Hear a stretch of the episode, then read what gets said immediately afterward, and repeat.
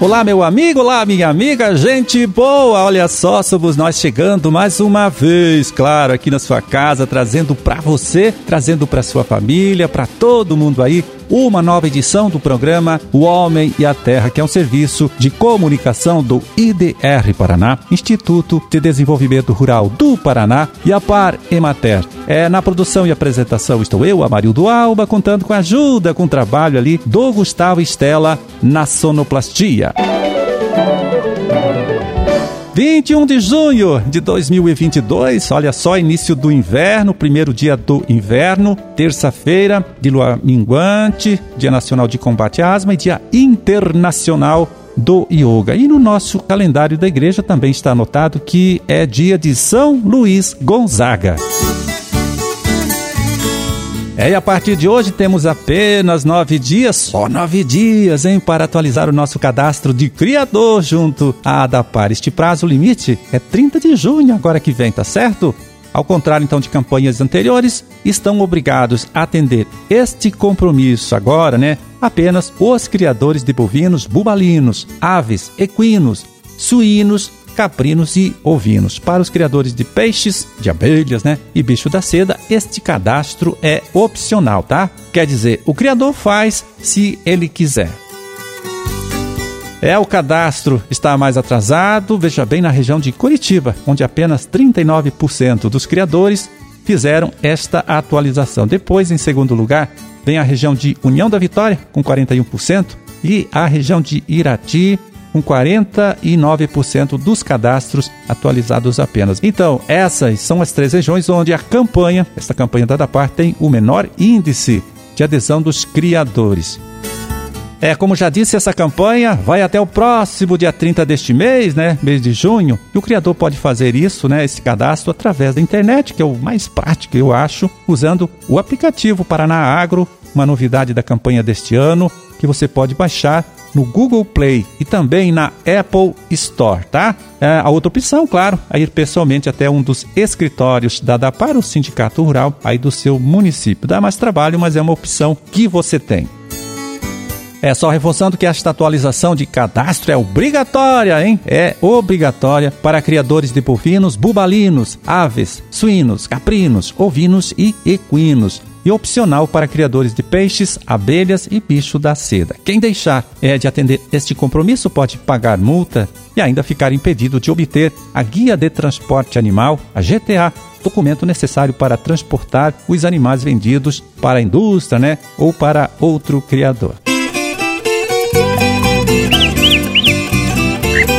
Pois é, e está em andamento aqui em nosso estado, viu? A Semana das Energias Renováveis. Um trabalho orientado pelo agrônomo extensionista Erlon Welzer de Almeida, também coordenador estadual do programa Renova Paraná, que agora chega aqui, viu, no programa para contar como anda a realização desta ação e também dizer para você aí por que é importante o produtor rural aproveitar esta oportunidade importância é de que todos os produtores, eu acho que têm consciência do preço que está a energia, no seu custo de produção, no seu custo de vida, e ele tem a oportunidade de se emancipar, né? de ter segurança energética gerando a própria energia. E tanto isso é verdade de que nós temos hoje uma demanda impressionante, né? Nós estamos há 10 meses do programa com o programa em funcionamento, e nós temos aí 2.170 inscritos, vamos chamar assim, né, projetos que estão em andamento. Isso num montante de 423 milhões de reais de investimento. E a semana ela tem por objetivo da gente medir a demanda que tem no Paraná para isso, para que os produtores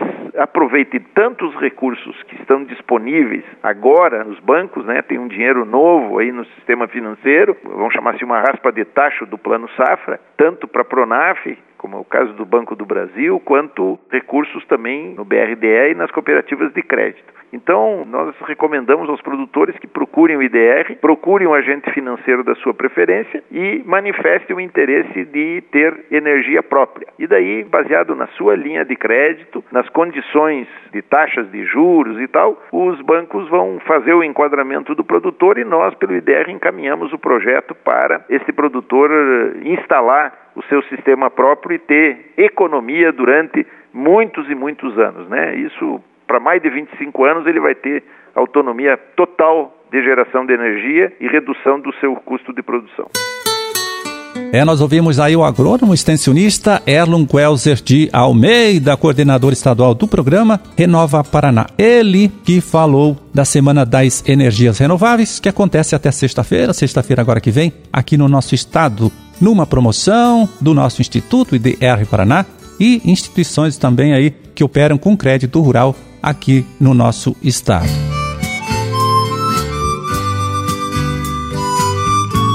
Bom, e chegou a hora de a gente saber como fica este nosso tempo nesses próximos dias aqui em nosso estado, falando mais uma vez com a meteorologista Ângela Beatriz Costa, né, do Instituto IDR Paraná, lá de Londrina. Tudo bem? Tudo certo por aí, Ângela? Tudo certo, graças a Deus. E o que você conta pra gente? Bom, Iniciamos nosso inverno, né, hoje é dia 21, com temperaturas amenas em todo o estado. Amanhecer com alguma nebulosidade nos Campos Gerais, região metropolitana de Curitiba e também no litoral. Mas à tarde, o sol predomina. Na quarta-feira, as temperaturas estarão bastante elevadas. Temperatura no sul do estado variando entre 26 e 27 graus, Campos Gerais em torno de 24 e 26 graus. No norte, as temperaturas podem até ultrapassar os 30 graus, predominando o sol. Na quinta-feira, essa condição de estabilidade será mantida, sem previsão de chuva e com as temperaturas também bastante elevadas para esse início da estação do inverno. Podemos esperar chuva em alguma região ou não? Não, só alguma nebulosidade no início da semana. Agora, nessa terça-feira, a gente pode ter bastante nebulosidade ao amanhecer, mas chuva por enquanto não. Você falou da elevação das temperaturas máximas. As mínimas também sobem? As mínimas também. As mínimas em torno de 13, 15 graus no sul do estado, na região de União da Vitória, Pato Branco. Campos Gerais em torno de 14, 15 graus, assim como no norte e noroeste paranaense. Tá certo, Ângela, mais uma vez. Muito obrigado, forte abraço, bom trabalho aí para todos vocês, né, do IDR Paraná de Londrina e até sexta-feira, sexta-feira agora que vem. Até outro dia, forte abraço. Então falamos aí com a meteorologista Ângela Beatriz Costa, que trouxe uma notícia boa, hein? Para o produtor que nesta semana quer trabalhar, né? Quer pegar forte aí na colheita do milho safrinha. Isso porque, segundo ela, segundo a Ângela, não devemos ter chuva aqui em nosso estado, pelo menos, né? Pelo menos até o próximo sábado.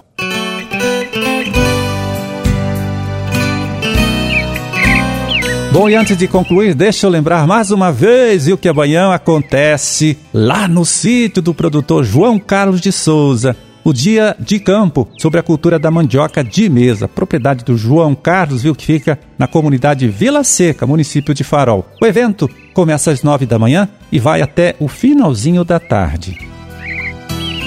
Olha só, se você participar deste dia de campo, né, você meu amigo, você minha amiga, poderá conversar lá com pesquisadores da Embrapa, do IDR Paraná, que trabalham com a cultura da mandioca. São especialistas neste assunto aí, nesta cultura. Os técnicos aqui do nosso instituto, né, também vão falar sobre o mercado do agricultor lá na Ceasa, que é um ótimo canal de comercialização para mandioca de mesa, e também sobre o projeto regional que incentiva e orienta, apoia, tá, o produtor a investir no cultivo deste produto, a mandioca de mesa. E não é só isso, olha só, você terá a oportunidade ainda de visitar uma área com cultivo de várias cultivares e clones também né, de mandioca de mesa. E a demonstração prática do uso de drones no controle de pragas e doenças é, na cultura da mandioca. Então, se puder, não deixe de participar, como já disse, esse dia de campo sobre a cultura da mandioca de mesa acontece amanhã, lá na propriedade da família do seu João Carlos Souza, tá? que fica na comunidade Vila Seca, no município de Farol.